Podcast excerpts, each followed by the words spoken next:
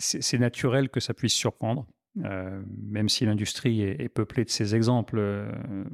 Ducati avec ses machines à café au début et, plein d'autres. Et, le fait est que quand tu en parles, notamment quand tu parles à des gens qui comprennent Angel comme un produit haut de gamme, euh, ils peuvent être surpris en disant mais pourquoi vous n'avez pas plutôt pensé à le fabriquer dans une usine de voitures de luxe ou, ceci ou cela? En fait, euh, il, faut savoir plusieurs choses. La première, c'est que évidemment le groupe Seb euh, est le groupe qu'on connaît aujourd'hui, un groupe multimarque sur des produits qui vont du grand public au premium dans l'univers de la maison. Euh, et ce groupe-là, en son sein, a, un véhicule qui s'appelle Seb Alliance, euh, qui est le véhicule qui prend des participations dans des sociétés jeunes et innovantes, qui sont plus ou moins proches de leur métier de base, mais qui ont comme point commun de nécessiter soit des apports en capital et ou une incubation et un support stratégique. Et le fait est que la mobilité connectée, bizarrement, était également une mobilité qui intégrait de la mécatronique. C'est-à-dire que le point commun entre ce vélo, un vélo connecté d'ailleurs en général, et leur cœur de métier, c'était être capable de mélanger des choses très hardware, de l'aluminium, du métal, de l'injection, avec de l'intelligence soft à l'intérieur, et de faire en sorte que toutes ces choses-là fonctionnent ensemble, éventuellement avec des systèmes d'application connectés. Donc, le, facteur de forme, si tu veux, il est évidemment très différent, voire même ça n'a rien à voir.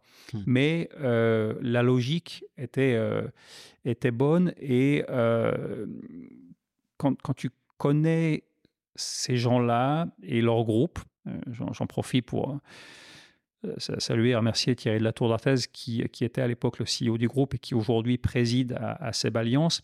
Euh, c'est des gens également qui ont d'autres avantages, notamment une obsession consommateur. Euh, et ça, c'est important et, ça nous a fait du bien et ça continue de nous faire du bien puisque les, relations sont intensifiées.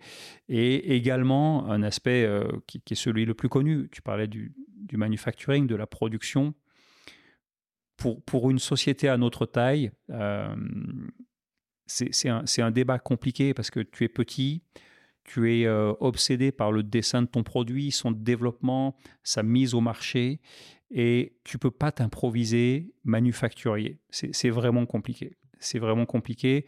Euh, si les choses vont mal, ça va aller encore plus mal si tu l'as fait seul. Si les choses vont très bien, il est possible que ça n'aille pas très bien longtemps parce que tu vas devoir gérer des changements d'usine, des changements d'échelle.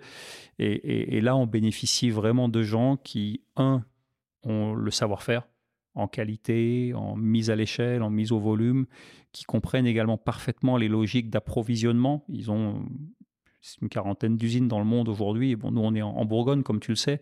Donc, euh, il, faut qu'on arrive évidemment à anticiper euh, la différence de taille, parce que c'est peut-être ça qui, euh, avec le recul, est, le, plus, le, plus important. Nous, on est une PME, et, et c'est un gros groupe mondial, mais il nous aide beaucoup, il nous assiste, il nous challenge de manière hyper positive. Et c'est vrai que je, partage hein, ce que tu dis, et moi, en rentrant dans la société, quand, tu en parles à des amis et que tu expliques que c'est le groupe CEP qui fabrique, euh, tu as toujours du respect parce que c'est une marque qui est souvent extrêmement respectée, mais tu peux avoir des questions. Et, euh, et en fait, trois mois après, euh, après avoir aussi visité l'usine et, compris les, les, femmes et les hommes autour de ce projet, tu dis non, c'est sinon une évidence, c'est une très bonne chose. Parce que c'est marrant, parce que pardon, c'est marrant parce que c'est vrai qu'aujourd'hui, voilà, on, comprend et tu nous aides aussi à comprendre, mais c'était quand même, encore une fois, vachement disruptif. Oui, c'était disruptif et, euh, et je ne suis pas sûr que ça a été que le fruit d'une vision stratégique. Tu vois, je ne suis pas sûr qu'il y ait une mmh. slide dans le projet, euh, slide 17, on va aller voir Seb. Euh, après, là, je, te, je, te, fais la rationalisation a posteriori. Euh, en fait, au début, comme souvent dans une aventure entrepreneuriale et industrielle, c'est des rencontres. C'est des rencontres. Euh, je pense que voilà, Marc et M.